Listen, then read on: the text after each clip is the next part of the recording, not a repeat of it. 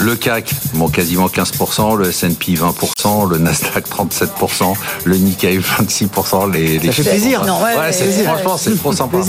C'est tellement plus sympa que l'année dernière. J'en pouvais plus à la fin de l'année. Les chiffres étaient horribles. Les Shanghai, moins 4%. En tout cas, c'est l'euphorie, mais, ou peut-être pas, mais ça y ressemble.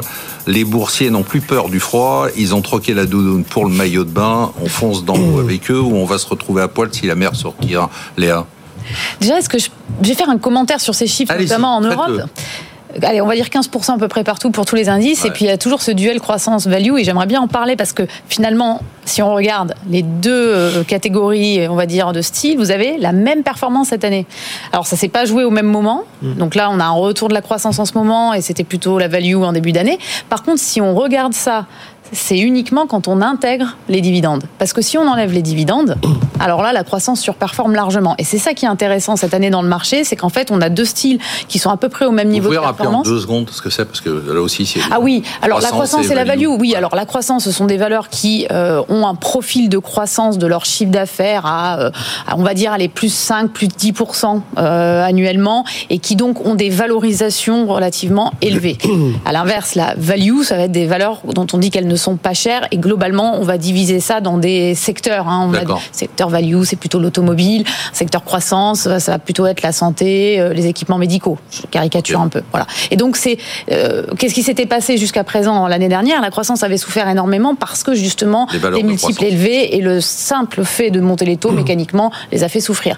Et ça aurait pu être le cas encore cette année, mais là on voit bien qu'il y a un retournement qui est lié justement à cette baisse des taux euh, récente, à l'anticipation des marchés. Et un point intéressant à mon avis pour, euh, pour les gens qui nous écoutent, c'est que globalement, lorsqu'on regarde quand il y a eu des hausses de taux, le pic, au moment du pic des taux, admettons qu'il soit euh, cet été, Mmh. Eh ben, à peu près 18 mois après, il y a un très fort rebond des marchés, essentiellement poussé par les valeurs de croissance.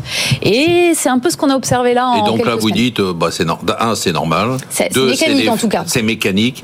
Et euh, ça va continuer. Euh, alors justement, là, je serais beaucoup moins, je dirais, positif parce que quand on regarde un peu les prévisions de croissance bénéficiaire sur l'année prochaine, je les trouve assez élevées. Oui, mais on s'en fout si les taux continuent à baisser, j'ai envie Alors voilà, c'est là où il va y avoir une difficulté, à mon avis, à anticiper la réaction du marché l'année prochaine entre la microéconomie qui n'est pas du tout à l'image des croissances qui sont anticipées, euh, franchement, 6-7. C'est ça le match. Hein. Le ah match, c'est la microéconomie contre la baisse des taux. Absolument. Et je pense que la baisse des taux va mécaniquement jouer, enfin, sera plus forte, en fait, à l'image de ce qu'on voit depuis. Sébastien, ça vous inspire quoi, un peu ce qui s'est passé cette année, depuis le début de l'année, euh, et l'euphorie actuelle? Alors, la, joie ou je sais pas si c'est de l'euphorie parce que l'euphorie ça voudrait dire que c'est exagéré et je sais pas si c'est. Non, moi qui passe beaucoup de temps avec des gérants dans des conférences pour entrer dans entreprises, il n'y a, pas beaucoup d'euphorie depuis pas mal de temps. Hein. Déjà un, euh, la perte des indices quand vous retraitez euh, le S&P, enfin aux États-Unis vous retraitez des Gafa, de Nvidia, le le panorama est absolument différent. Je crois que le CAC Small doit être encore en baisse de 7 ou 8% cette année, après avoir perdu euh, plus de 20 l'année dernière. Donc en réalité, cette hausse de marché, elle est concentrée sur peu de noms mais historiquement, les marchés ont jamais été aussi concentrés que ça. Donc c'est le poids déjà de, de la façon dont c'est fait, le poids des GAFA notamment dans beaucoup de choses. Mais hors GAFA, euh, la vie est un peu différente. En Europe, hors Novo, hors Novo, hors, la vie elle est un peu différente. Donc en réalité, c'est tout sauf euphorique. Et moi, sur le segment des small et des mid cap, on est revenu sur des valos qui datent de 2011 ou 2012. D'accord. Donc en vous réalité, vous rendez compte que quand on regarde, nous on n'est pas spécialistes comme vous, quand on regarde euh, bah, juste le CAC. Bah, oui, mais 7005, euh, waouh, non? Bah, le, problème, c'est que c'est un indice, et c'est un indice, c'est tout, et qu'un indice ne représente que les boîtes qui le composent. Donc après, euh, il y a d'autres indices sur des segments un peu différents qui, eux, vous donnent une image totalement différente des choses.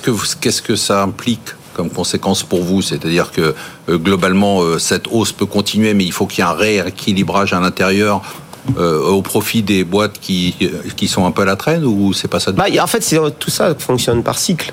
La réalité aujourd'hui, c'est qu'il s'est passé euh, une chose importante, c'est que le troisième trimestre, donc qui a été publié ces dernières semaines, n'a pas été bon.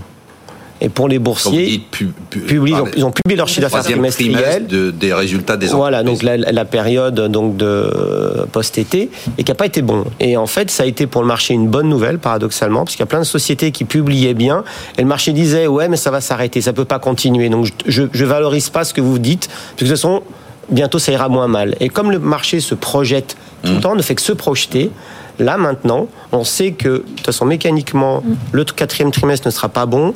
Le premier trimestre de l'année aura une base de comparaison difficile qui fait que ça ne sera pas bon non plus. Mais on se dit après ça ira mieux. Donc on est déjà sur euh, mi-2024. Bah, de toute façon, les, marchés, c'est toujours dans l'anticipation.